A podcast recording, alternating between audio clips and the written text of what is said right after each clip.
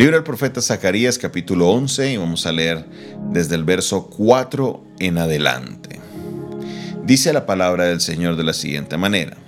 Así ha dicho Jehová mi Dios, apacienta las ovejas de la matanza, a las cuales matan sus compradores y no se tienen por culpables, y el que las vende dice, bendito sea Jehová, porque he enriquecido ni sus pastores tienen piedad de ellas. Por tanto, no tendré ya más piedad de los moradores de la tierra, dice Jehová, porque he aquí yo entregaré a los hombres cada cual en mano de su compañero, en mano de su rey, y asolarán la tierra, y yo no los libraré de sus manos. El día de ayer vimos una leve introducción sobre este tema, hablando de cómo había una denuncia sobre, se utilizaba la figura de los pastores que cuidan las ovejas para hablar de algunos líderes religiosos. Esta es una figura que para nosotros hoy es común, llamar a un líder de una iglesia, el pastor, pastor, pastor, pero en este tiempo no era una figura muy común para los líderes religiosos y se empieza a hacer esa conexión. Se está hablando, en los, el subtítulo que le dan los traductores a esta sección es Los pastores inútiles. Dentro de las interpretaciones teológicas hay varias posiciones con respecto a eso. Algunos creen que está hablando es de, una, eh, de un problema que había dentro de los líderes religiosos, dentro de los líderes dentro del pueblo de los judíos dentro del pueblo judío y que esto habían personas que estaban haciendo una obra que no era correcta con las personas, que eh, lo que buscaban era enriquecerse estaban corruptos, especialmente la iglesia judía, estaba en un estado muy terrible, a pesar de que estaban en un proceso de restauración, ellos habían venido con unos problemas muy grandes de corrupción y de degeneración, es lo que comenta, por ejemplo, Matthew Henry. Pero por otro lado, encontramos al comentarista eh, Jamison Fawcett y también encontramos a Matthew Poole, que ellos creen que lo que se está hablando, porque recuerden, el tema profético, muchas cosas son dadas a lo que es la interpretación, especialmente cuando no hay detalles muy directos. Ellos en este momento están hablando del imperio romano, el imperio romano que tenía la la costumbre, a pesar de que Zacarías no está en el imperio romano, ojo, Zacarías escribe este libro bajo lo que es el imperio medo y persa. O sea, están, hay cuatro grandes imperios que la Biblia describe por medio de Daniel o del libro de Daniel y el sueño que tuvo Nabucodonosor, que está la cabeza de oro, el pecho de plata, está la parte de los lomos de hierro y los pies que son de hierro y de barro. Ahí se está refiriendo al imperio babilonio, al imperio medo y persa, a los griegos y al imperio romano. En este caso, el Zacarías se ubica, hablando cronológicamente, en el periodo de los medos y los persas, pero se cree que en este capítulo él se está refiriendo es a los romanos que cuando cuando estaban en su tiempo de conquistadores, ellos poseían no solamente la tierra, sino también hablaban de, vender personas. Entonces, eh, de verdad que eran eh, personas muy, muy dañinas. Una de las cosas que caracterizó al imperio romano fue justamente esa, que era un imperio muy, muy, muy violento, un imperio muy, muy, muy sangriento. Entonces creen que cuando se habla de que eh, Zacarías está diciendo que las apacienta las ovejas de la matanza, las cuales matan sus compradores y no se tienen por culpables. El que las vende dice, bendito sea Jehová porque he enriquecido y sus pastores no tienen piedad de ellas. Entonces continúa en el verso 7 diciendo, apacenté pues las ovejas de la matanza, esto es, a los pobres del rebaño, y tomé para mí dos callados al uno le puse por nombre gracia y al otro ataduras, y apacenté mis ovejas. Y destruí a tres pastores en un mes, pues mi alma se impacientó con ellos, y también el alma de ellos me aborreció a mí. Entonces, estamos viendo cómo hay un enojo de parte de Dios, un enojo fuerte, un enojo en el cual Dios no está contento en la manera cómo se está tratando al ser humano, especialmente eh, cuando hay una descripción tan directa, mire, tan directa lo que se está diciendo, se está hablando de las ovejas de los pobres. Mire lo que dice el verso 7. Apacenté pues las ovejas de la matanza, esto es a los pobres del rebaño. En este caso hay una aclaración directa de esta figura de, eh, de lo que es las ovejas de la matanza. Está diciendo que son las personas de escasos recursos, las personas pobres. Esto es una, una, una, comparación directa, directa, directa de lo que la palabra de Dios eh, nos está tratando de explicar. Ahora, eh, eh, más adelante o el día de mañana estaremos mirando este, este tema, cuando habla de que corté a tres pastores de ellos en un mes, destruía tres pastores, está hablando literalmente que los hizo desaparecer, los hizo desaparecer.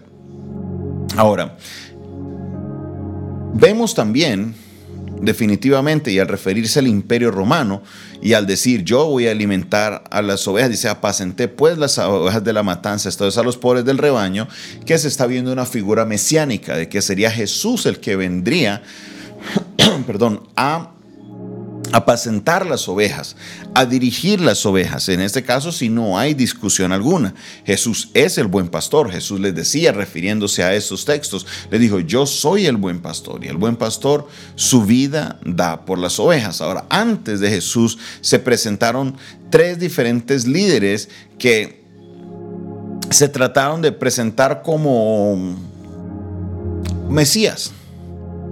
Tres de ellos que trataron de presentarse como ser estos mesías que sí iban a cuidar, pero realmente no lo estaban haciendo. Eran tres falsos pastores, por decirlo de alguna manera, que Dios tuvo que entrar y cortarlos, desaparecerlos, porque las intenciones de su corazón no eran sanas.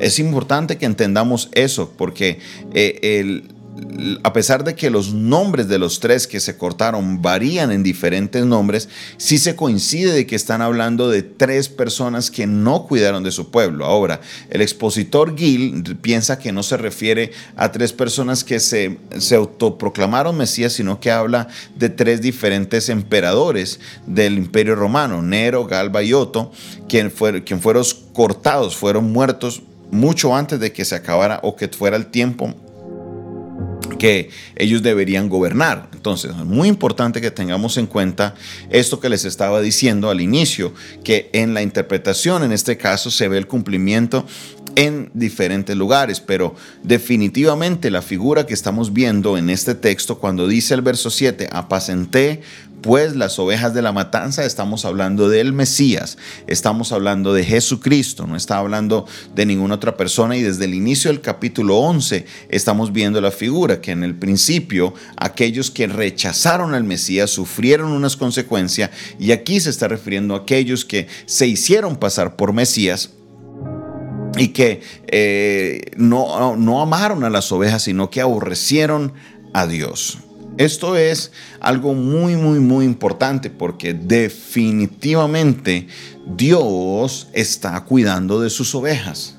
Dios está cuidando de sus ovejas. Dios cuida de sus ovejas y a Dios no le gusta, présteme atención, a Dios no le agrada para nada a aquellas personas que ven esto como una manera de poder conseguir recursos, como una manera de en vez de ver las ovejas como ovejas, sino que verlas como de, si escuché una vez a algún líder decir, no es que a las ovejas hay que sacarle la lana y por lana se refería al dinero. No, no, no, no, no, eso no se debe hacer, eso es algo incorrecto. La, esa no es la visión de un pastor, eso no fue lo que hizo Jesús. Jesús nunca vio y no dijo, bueno, a ver cuánto vamos a recoger de ofrenda, a ver cómo vamos a hacer, cómo vamos a, mantener este ministerio. No, Jesucristo dio su vida, Él no vino a ser, a ser servido, sino que Él vino fue a servir. Él es el que apacienta las ovejas. Él es el que cuida de cada uno de, de, sus hijos. Él es el que dirige a su pueblo. Es Cristo, es el Mesías. Él es el buen pastor y como pastores tenemos la obligación de mirar al ejemplo de Jesucristo y tomar de ese ejemplo para poder hacerlo de la manera correcta. Porque, mire, Dios logró desaparecer a tres de estos que se hicieron llamar, que se hicieron llamar pastores, que se hicieron llamar líderes, que se hicieron llamar... Eh, cuidadores del rebaño. A Dios no le agrada eso. Y me encanta que el Zacarías de alguna manera exponga esta situación. Porque muchas personas se enojan con Dios creyendo de que de alguna manera Dios está de acuerdo con eso. Preguntan, ¿y por qué Dios no hace nada al respecto? ¿Por qué Dios no interviene en aquellas personas que causan tanto daño? Y es porque eh, Dios en su perfecta voluntad, obviamente hay cosas que a uno diría, Señor, ¿por qué tú permites eso? Pero son cosas que eso le corresponde solo a Él. Pero la Biblia nos deja claro de que esto no es un tema que le agrade a Dios y muchas personas se enojan con Dios por cosas que hacen los pastores. Se alejan de Dios por cosas que hacen los líderes terrenales. Nuestra mirada debe estar puesta en el buen pastor, en Jesucristo. La mirada no debe estar puesta en las personas terrenales porque como vemos el tema de las personas que sacan ventaja de otros no es un problema de ahora. Es un problema que desde los tiempos de Zacarías se está empezando a denunciar. Desde los tiempos de Zacarías se está empezando a, a hablar. Dios es un Dios que cuida y vela por su creación, los seres humanos. Y a Él no le agrada absolutamente nada o nadie que trate de utilizar situaciones para poder manipular y poder sacar provecho de las demás personas. Así que mucho cuidado, mis hermanos. Amigo consiervo que me estás escuchando, amigo que estás pensando lo mejor y dice, uy, no, que yo voy a meterme a esto de pastor porque por ahí sí es que yo veo que la gente prospera, por ahí sí me va a ir bien. No, no, no, no, no, no. Cuidado, cuidado porque esto no es lo que Dios anhela. La palabra nos está haciendo clara, clara, clara que hay algo que aborreció Dios. Dijo, ellos aborrecieron mi alma, fueron aborrecidos por mi alma. Dios no estaba contento por esa actitud que estaba en sus corazones. No os apacentaré. La que muriere, que muera, y la que se perdiere, que se pierde. Las que quedaron, cada una coma la carne de su compañera. Esto es algo, una escena terrible, terrible, terrible, terrible porque aquellos pastores que no apacentaron se querían ir a sacar provecho. Y al contrario, decían, le damos gracias porque nos hemos enriquecido gracias a esto. Qué terrible esto. Qué terrible esto. El pueblo del Señor no es para uno buscar una manera de enriquecerse, no. Es para servir al pueblo de Dios. Apacentemos la grey de Dios. Padre Celestial, te doy la gloria y te doy la honra porque tú, Señor, has sido bueno. Te pido, Señor, que podamos tener en cuenta y entender esta palabra, Padre Celestial, que podamos comprender la profecía, que podamos comprender, Señor, aquellas cosas que no te agradan. Siempre, Señor, tú me has revelado estas cosas, Señor, de tu carácter, qué es lo que te agrada, qué es lo que no te agrada y cómo queremos, Padre Celestial, que nuestras vidas estén alineadas a tu voluntad. Alabo y exalto tu nombre, bendigo tu nombre en esta hora de la mañana. Yo sé y estoy seguro, Dios, de que tú estás obrando en nuestras vidas y que tú te vas a glorificar y que tú, Señor, estás levantando una generación de pastores, Señor, que cuidarán de tu rebaño, que apacentarán tu grey, que apacentarán las ovejas, Señor, para hacer la labor que nos has mandado hacer en esta tierra. Señor, recibe la gloria, recibe la honra, recibe Dios toda la alabanza por siempre y para siempre, en el nombre de Jesús. Amén, amén y amén. Esta fue una producción del Departamento de Comunicaciones del Centro de Fe y Esperanza, la Iglesia de los Altares, un consejo oportuno en un momento de crisis. Se despide de ustedes su pastor y amigo Jonathan Castañeda y les deseo una feliz, feliz mañana para todos. Bendiciones.